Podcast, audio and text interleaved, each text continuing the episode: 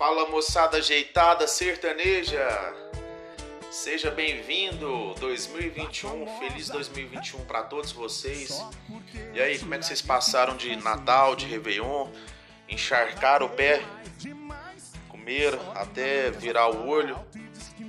Mas é isso aí, galera. É muito feliz em ter passado esse resto de ano aqui com vocês. E para esse ano que eu posso desejar pra gente muito sucesso, muita saúde. Permanecer o ano passado vivo já foi uma grande vitória, né? Muito progresso, muitas realizações que a gente breve possa ir nos shows, tomar uma, fazer churrasca doidada, abraçar a galera, para acabar de vez com essa porra dessa porcaria dessa doença. Mas é isso aí, galera.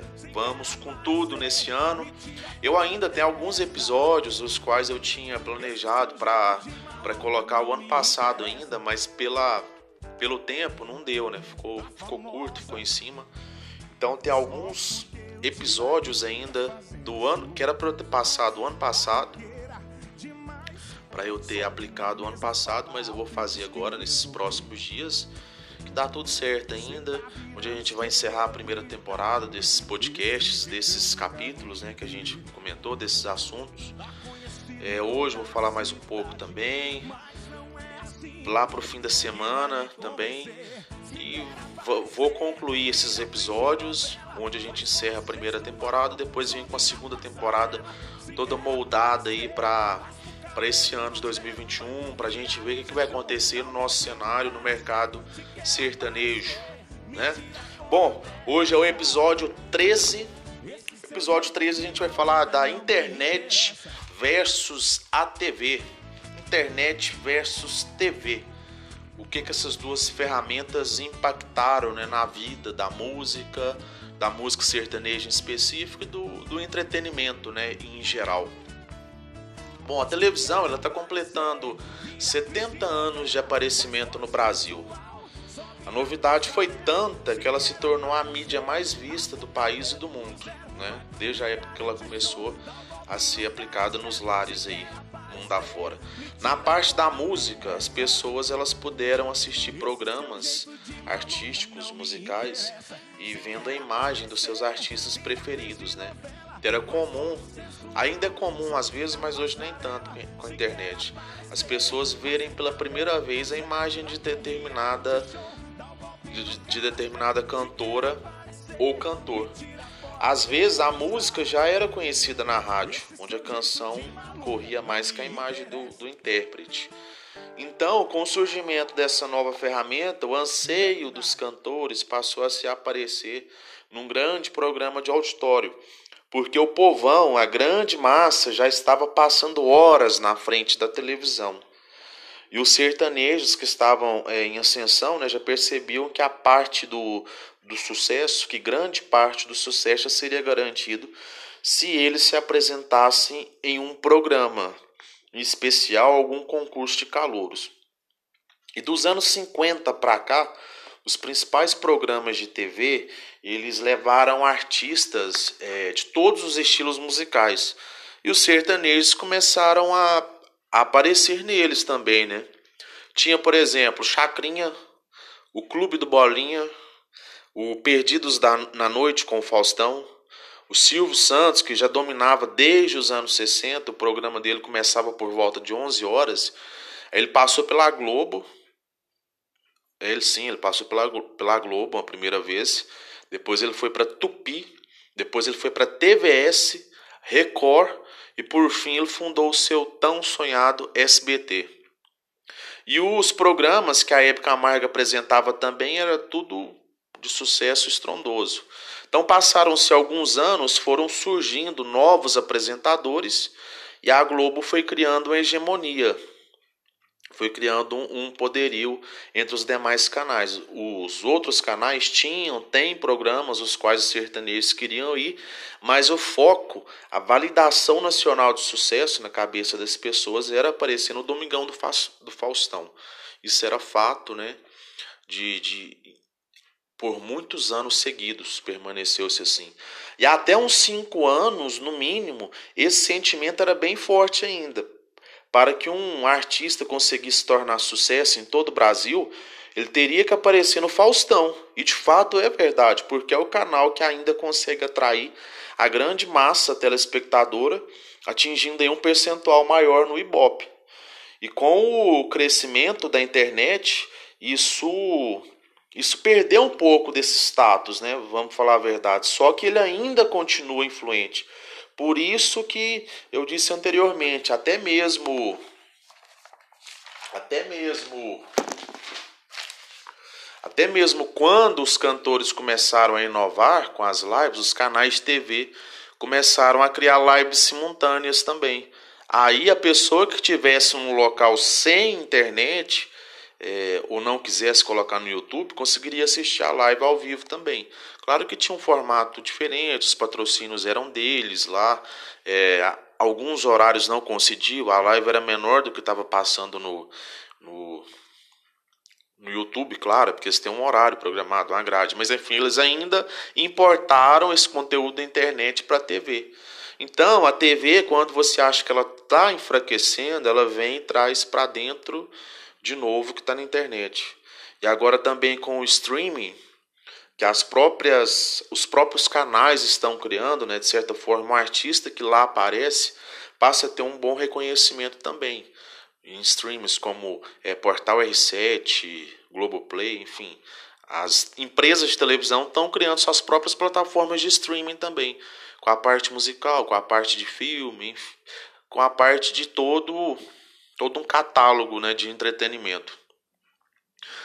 Internet, por outro lado, por, por outro lado também a internet, também não, né? Por outro lado a internet ela começou, ela causou uma grande revolução nesse cenário te televisível, porque se mostrou uma mídia barata, onde o conteúdo fica lá e quando uma recorrência de músicas, de, de DVD, de, de aparições, de, dos cantores no geral, a, você quer fazer essa retrospectiva, tá tudo lá salvo na internet. É só você buscar, né? Tem YouTube, tem Google, enfim, tá tudo registrado lá.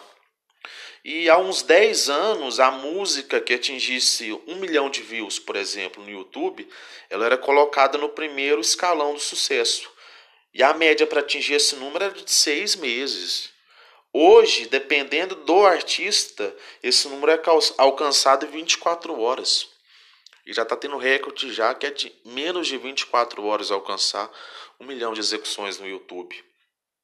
E no período de trabalho, no auge de um DVD, de um EP, ela pode chegar a mais de 100 milhões de execuções. E o que eu disse sobre aparecer no Faustão já fez com que muitos artistas entendessem que é bom ir lá, pode representar um crescimento na carreira, mas já não é tão necessário, não existe aquela gana e não significa que não será um sucesso se não aparecer num grande programa de auditório nacional da televisão convencional.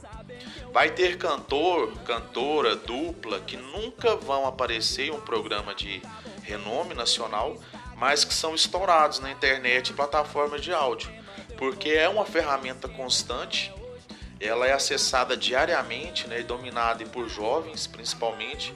E hoje os empresários, os artistas, profissionais, eles fazem investimento quase que 80% de um valor de um projeto musical é voltado para agregar ao Instagram, ao Facebook, ao YouTube, às plataformas digitais. E se chegar à televisão, é lucro, né?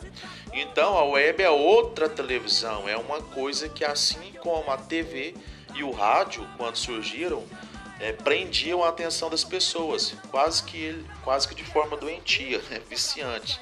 Então a internet faz isso hoje, a web faz isso hoje em um mundo e uma realidade paralela. É, um é um mundo, né? É um mundo e uma realidade paralela, como se fosse outra, outra dimensão onde as pessoas estão ali focadas ali na frente do celular, no tablet, no notebook, no computador. É uma outra, é uma matrix, né? a matrix da internet. E o mundo é uma.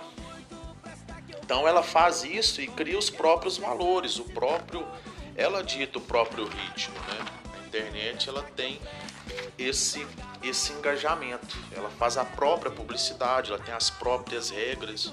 Então as empresas, né, as grandes empresas já já visualizaram isso quando a publicidade na, na web começou a crescer e elas começaram a ver que fosse propagandas que vem cá é muito mais barato. Eu não sei quanto que custa, mas se for pegar para ver um contrato de uma propaganda de 30 segundos na televisão com 5 segundos do, do YouTube, por exemplo, sai quase de graça a propaganda na internet, pelo valor que é bem mais barato.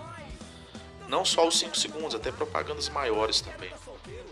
5 segundos que eu me refiro aos 5 segundos que a gente pode pausar, né? Mas as propagandas têm mais do que isso e eu falo que o valor que se paga é quase que insignificante perto do investimento que você faz numa publicidade televisiva. No final de campeonato, no final da novela das nove, na Globo, por exemplo, na Copa do Mundo, imagina quantos milhões não devem rolar. Então a internet criou o próprio caminho em relação à mídia tradicional. Ela tirou a soberania dos medalhões, os programas e apresentadores né, de, de revelarem talentos para o Brasil. E hoje existe jornalista especializado em música sertaneja, críticos, youtubers, influenciadores, blogueiros, sites, canais de YouTube, profissionais e ferramentas voltadas única e exclusivamente para a cobertura dos acontecimentos no universo sertanejo. E essa nova galera, essa nova gama de, de pessoas criteriosas, pessoas que de certa forma influenciam o meio, que ditam moda, ditam regras, que têm reconhecimento, que fala levado a sério como crítica construtiva ou como é, algo que possa definir o que é bom e o que é ruim, foi criado graças a a voz que a internet deu para esses profissionais. Né? Então a galera mais nova aí passa a ter o desejo de ser entrevistada a partir de agora, a partir dessa mudança, ela tem o desejo de ser entrevistada é pelo Pinhunte, é de ser citada no site dele, é de aparecer no Marcão, blog Nejo, é de aparecer com o Dudu Porcena, com o Sertanejeiro, com a galera lá do TV Meu Sertanejo, que é o Miller, Miller Bento e a Juliana, né? Então fazer parte de uma playlist no Spotify, no Deezer, junto com outros cantores de renome. Então passou a ser esse o desejo da nova geração da música, da música sertaneja em específico, que é o que a gente trata aqui nesse canal, né, nesse podcast. Então dessa forma, a cada dia que passa, Mudanças vão acontecer em todas as mídias, melhorando o jeito dos artistas se comunicarem com o público, seja na TV, no rádio, na internet. O sertanejo não vai faltar, não pode faltar, né, gente?